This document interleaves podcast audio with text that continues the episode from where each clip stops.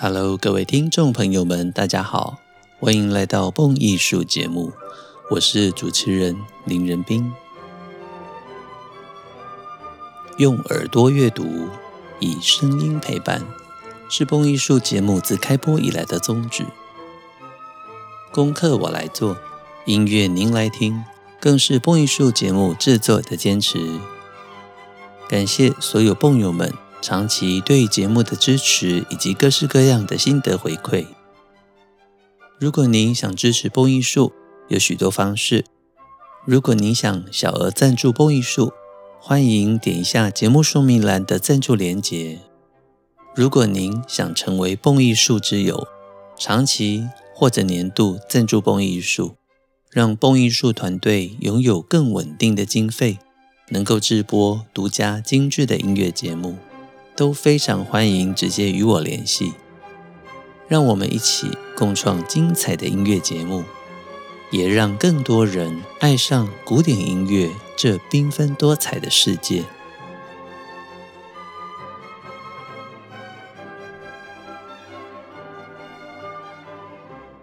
连续三个星期，我们介绍了莫扎特的第二十号 D 小调的钢琴协奏曲 K 四六六。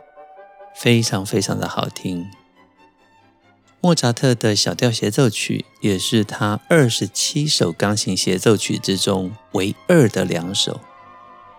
而延续这首 D 小调之后呢，我觉得最佳的聆听音乐就是下一首钢琴协奏曲——莫扎特的第二十一号 C 大调钢琴协奏曲。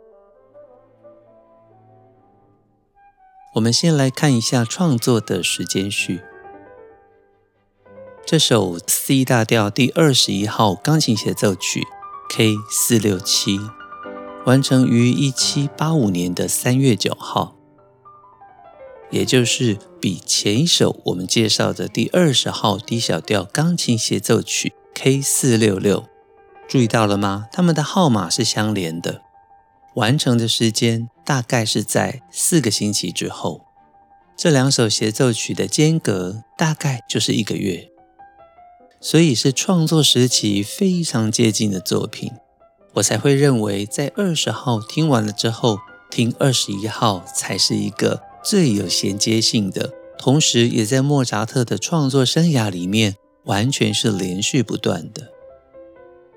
而下一首钢琴协奏曲第二十二号降 E 大调，它的编号就已经编到四百八十二号了。虽然同样都创作在一七八五年，但是已经从三月九号一下子就要跳到年底了，十二月十六号。在一七八五年这一年中，莫扎特总共完成了三首钢琴协奏曲，也就是编号二十二一跟二二这三首。如果比较起前一年一七八四年。莫扎特从第十五号创作到第十九号，五六七八九有五首钢琴协奏曲。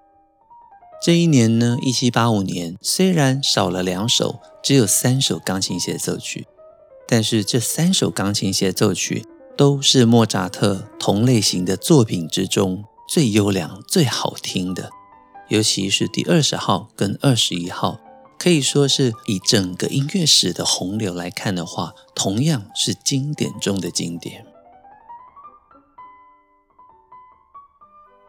在先前的节目中跟大家提过，莫扎特的钢琴协奏曲有二十七首。莫扎特在第一号到第四号这中间，以改写其他作曲家的钢琴协奏作品为多，所以通常你会发现莫扎特的第一。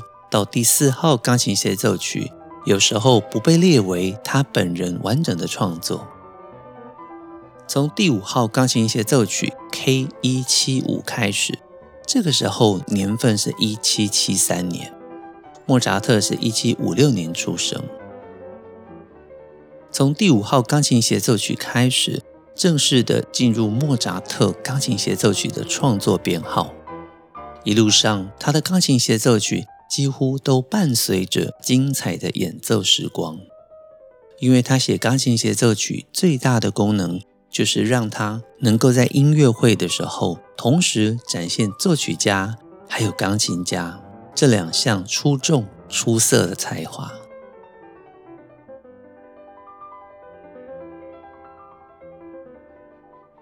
而讲到莫扎特的钢琴协奏曲，我们在欣赏的时候所需要具备的一个基本知识，就是 ritornello form。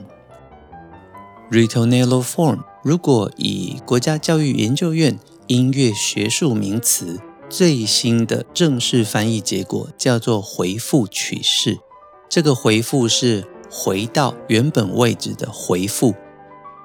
在以前我们念音乐史的时候，是翻译为反始曲式，反始回到开始，哈，不是那个烦死人的烦死啊。回复曲式，也就是 ritornello form，从巴洛克时期一直在器乐作品里面都是重要的写作手法。例如在维瓦蒂的四季，像是春里面，我们会不断地听到。乐团跟独奏者交互演奏的主题，其实这就是 ritornello form。而讲到键盘协奏曲，莫扎特也不是最初的首创。从巴洛克时期以来，创作键盘协奏曲的作曲家一直都有，例如我们最熟悉的巴哈，Johann Sebastian Bach，还有他的儿子。C.P.E. 巴哈、汉堡巴哈、J.C. 巴哈等等的，接下来甚至到海顿都有不同的键盘协奏曲问世，而这些键盘协奏曲的作品也都包括了有管弦乐的合奏跟独奏段落的交替，所以若干程度的反映出巴洛克时期的歌剧传统。也就是器乐的演奏跟歌唱两者会交替进行这样子的写作方式，所以刚刚我们所讲的 ritornello form 回复曲式，在歌剧中我们可以听见。你可以想想看，早期的巴洛克歌剧，音乐演奏一段，歌唱一段，音乐再演奏一段，再歌唱一段，如此的反复进行。再回想一下。我们早期听到的巴洛克协奏曲，不管是巴哈的小提琴协奏曲，或者是维瓦蒂的小提琴协奏曲，例如《四季》，你都会听到乐团一个句子，独奏一个句子，乐团再一个句子，再接回来独奏，这样子的连续不断交织，这就是 ritornello form。而我们现在在欣赏莫扎特的钢琴协奏曲，已经进入古典时期了。到底又跟 ritornello form 有什么关系呢？答案就是啊，莫扎特喜爱在他的钢琴协奏曲在诉说主题的过程中，由乐团跟钢琴相互的交织。就曲式来说，当然已经进入了奏鸣曲式的呈示部、发展部、再现部。但是就写作手法来说，仍然维持着巴洛克时期以来的 ritornello form 这样子的创作手法。所以，想要弄懂莫扎特的钢琴协奏曲，弄懂 ritornello form 是一个非常重要的概念。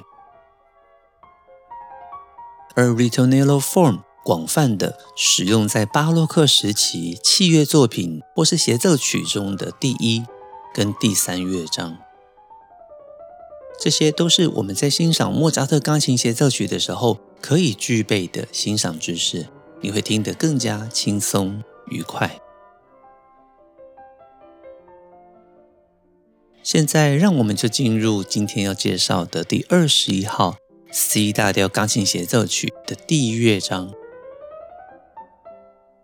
在架构来说，它是呈示部、发展部跟再现部，但是仔细来看。呈示部又分为乐团呈示部跟独奏呈示部。现在我来播放乐团呈示部的第一主题，让大家欣赏。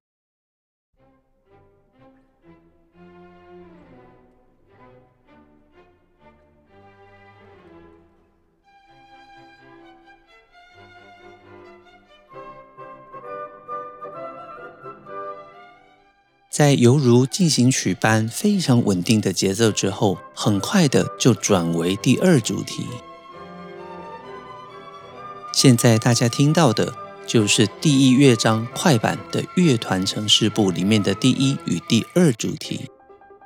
现在我们来欣赏进入独奏呈示部之后，钢琴所演奏的精彩音乐与主题。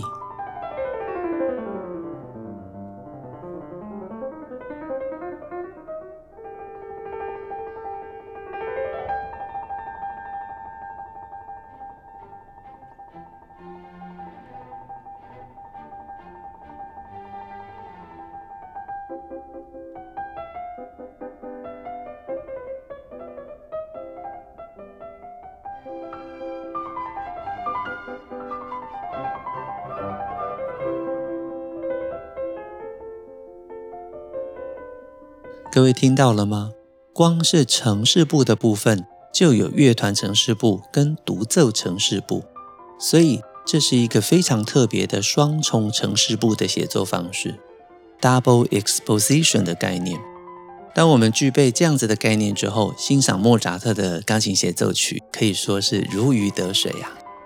现在我就一边播放这首 C 大调第二十一号钢琴协奏曲的第一乐章。让我们边听音乐边聊吧。Let's go。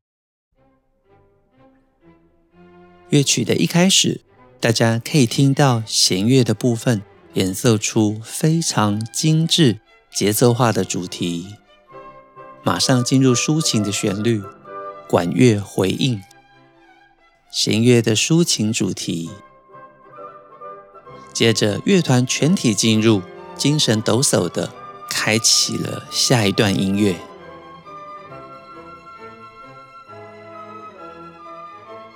在旋律的推移中，一句一句的带着我们昂扬起来。这就是莫扎特快乐又让人觉得动听的风格。这跳音多美啊！高音的长笛与双簧管非常优美的应和着。加入低音管这三样木管乐器的音色美极了。附带一提，这首钢琴协奏曲里面没有单簧管。为什么没有单簧管呢？因为单簧管在莫扎特创作的早期，其实都还不是交响乐团里面固定的正式编制。在莫扎特的晚期，进入贝多芬的时期。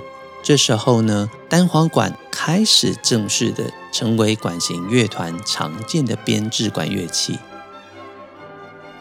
这也是我们欣赏音乐的同学们，大家可以仔细去观察的。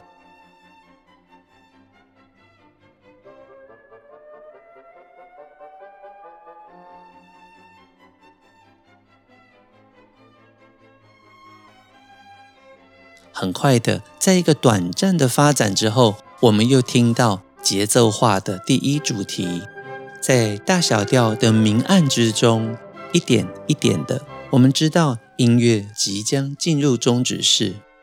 现在你所听到的都是乐团城市部，独奏者正在好整以暇的等待他该进来的时间点，而他要进来的时间点，当然就是独奏城市部的开始啦。独奏进入了，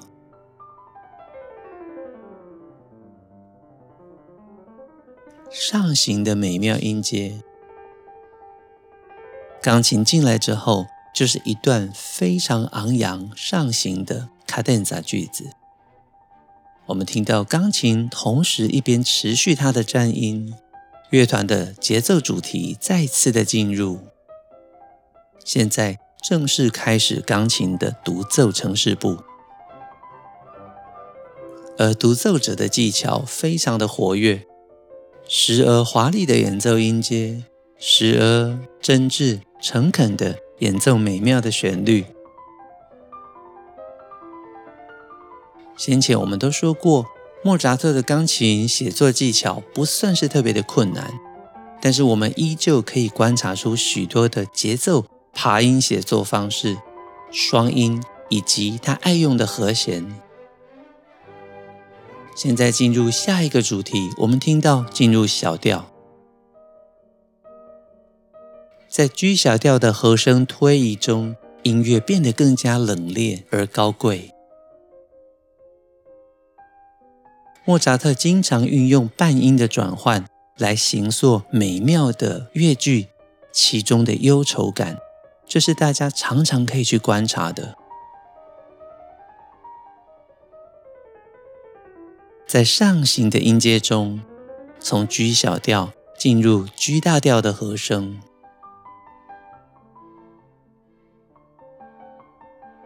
音乐在 C 大调跟 G 大调这中间转换，呈现着亮丽的感受。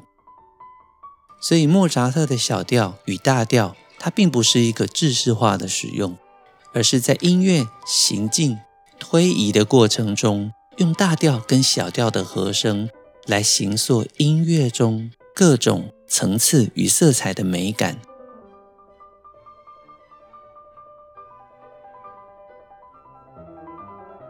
我们可以听到这一段的左手非常的戏剧性，连续的八度演奏。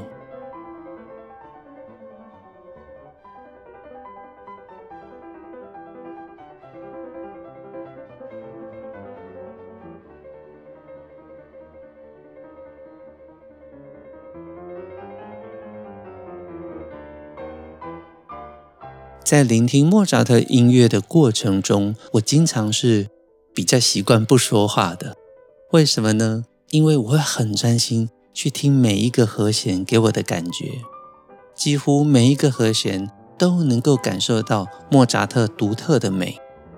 但我们现在播放音乐，我是为了让大家更加的认识莫扎特，所以我会不断的做出导引，希望让大家在莫扎特的音乐里面。可以注意到更多的细节。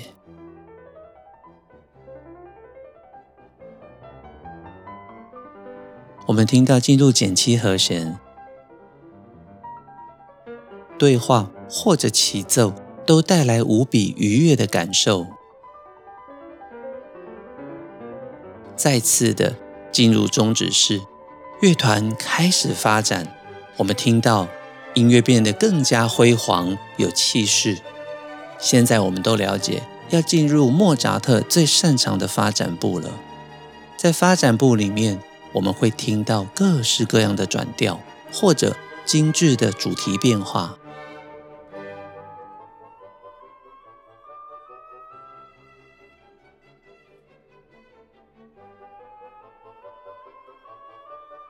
注意到了吗？一个段落是由乐团演奏，接着接给独奏。再接给乐团，再接给独奏，这就是 ritornello form。乐团间奏之后，我们接给钢琴独奏。钢琴以上行的八度，伴随着音阶逐渐发展，我们进入如梦似幻的色彩之中。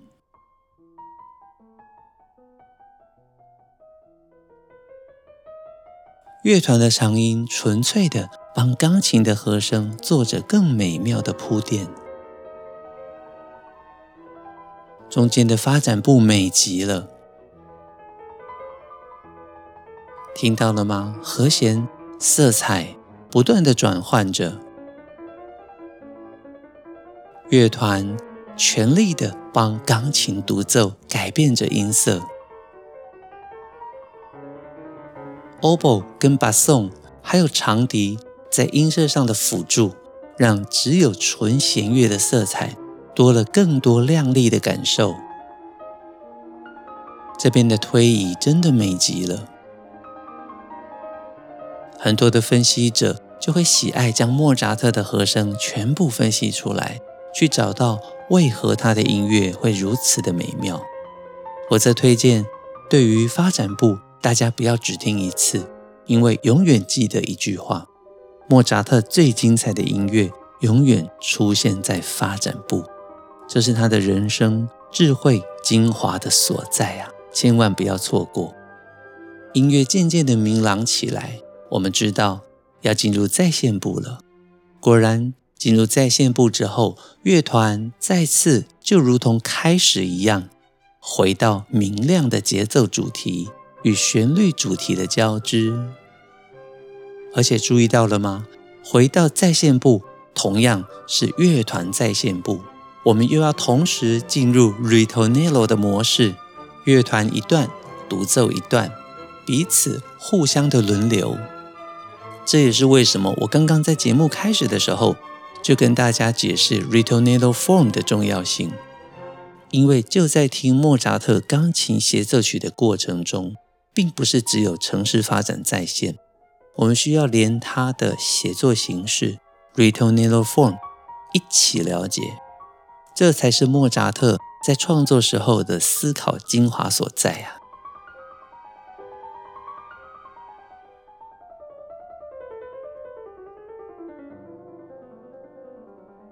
在上行的半音阶之后，我们听到进入了抒情主题。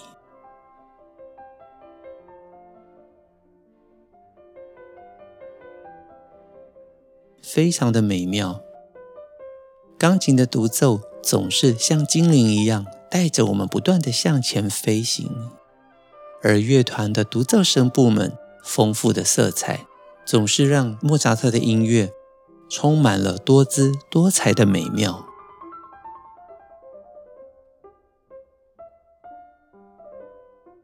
有没有注意到，几乎每一个段落，莫扎特的音乐都有着各自不同的美感。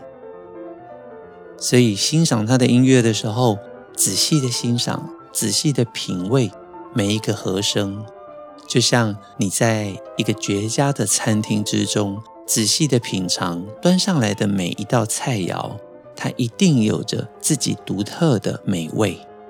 而莫扎特的音乐，每一个和弦，每一个主题，都充满着自己独特的芬芳。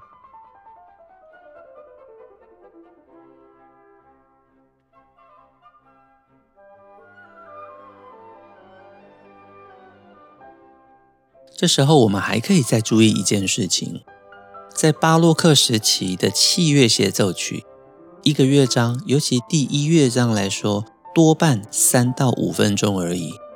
现在莫扎特的钢琴协奏曲已经超过十分钟了，各位注意到了吗？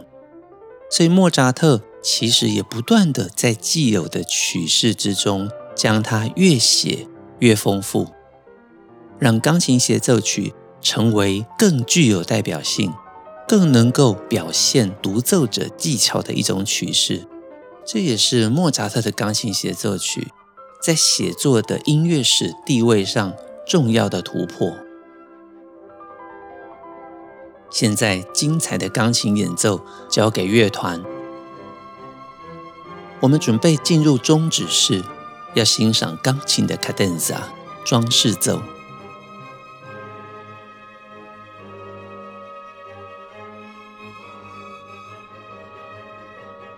在半终止过后。我们欣赏钢琴的卡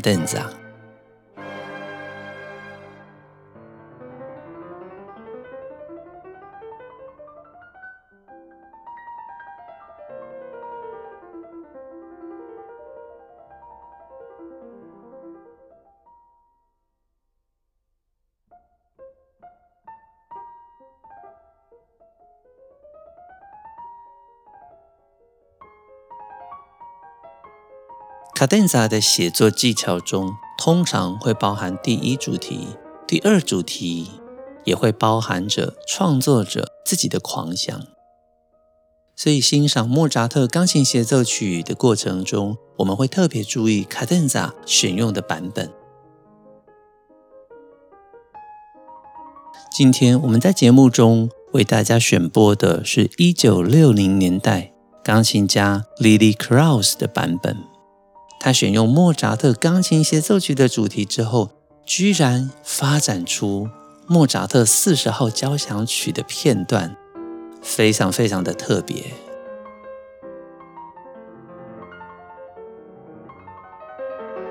每一个版本的卡顿扎都有着自己的乐趣，我们会在这其中去品评他对于莫扎特原始主题的选用方式以及发展方式。他如何去建构自己的发展，产生独奏者所要呈现的音乐观。结束部，顾名思义，就是为了将协奏曲华丽结束所写的一段尾声音乐。我们会听到，如同像告别一般，我们可以回味之前的主题，也可以听到终止式的即将来临。就在木管跟弦乐的互动之中，音乐越来越安静，结束第一乐章。听完了第一乐章，大家感觉如何呢？有没有发现，随着莫扎特的钢琴协奏曲一首一首的写下来，在二十一号，我们甚至可以观察到，它比先前的二十号有再更多一点点的成熟。曲子的长度也好，发展的格局。虽然都是在之前的 ritornello form 反时曲式，或者我们说回复曲式这样子的乐团一句独奏一句的概念，但是城市发展再现的格局不断的扩大，所以隐藏在其中的乐趣也越来越多。这就是莫扎特身为作曲家、身为演奏家，他音乐这中间非常精妙绝伦的地方。大家在欣赏的时候，千万不要错过。很快速的，我们又在节目中带着大家欣赏完莫扎特的二十一号钢琴协奏曲的第一乐章了。蹦艺术精彩的音乐内容，经得起时间的考验，更值得您一听再听，反复回味。如果您想支持蹦艺术，有许多的方式。小额赞助，请点节目说明栏的赞助链接。如果想成为蹦艺术之友，长期或者年度赞助蹦艺术，让蹦艺术团队拥有更稳定的经费，直播独家精致的音乐节目，与所有的爱乐者们分享，都非常欢迎直接与我联系。让我们开卷古典音乐。也让您的世界充满乐趣与音乐的芬芳。我是主持人林仁斌，这里是蹦艺术，我们下周再见喽，拜拜。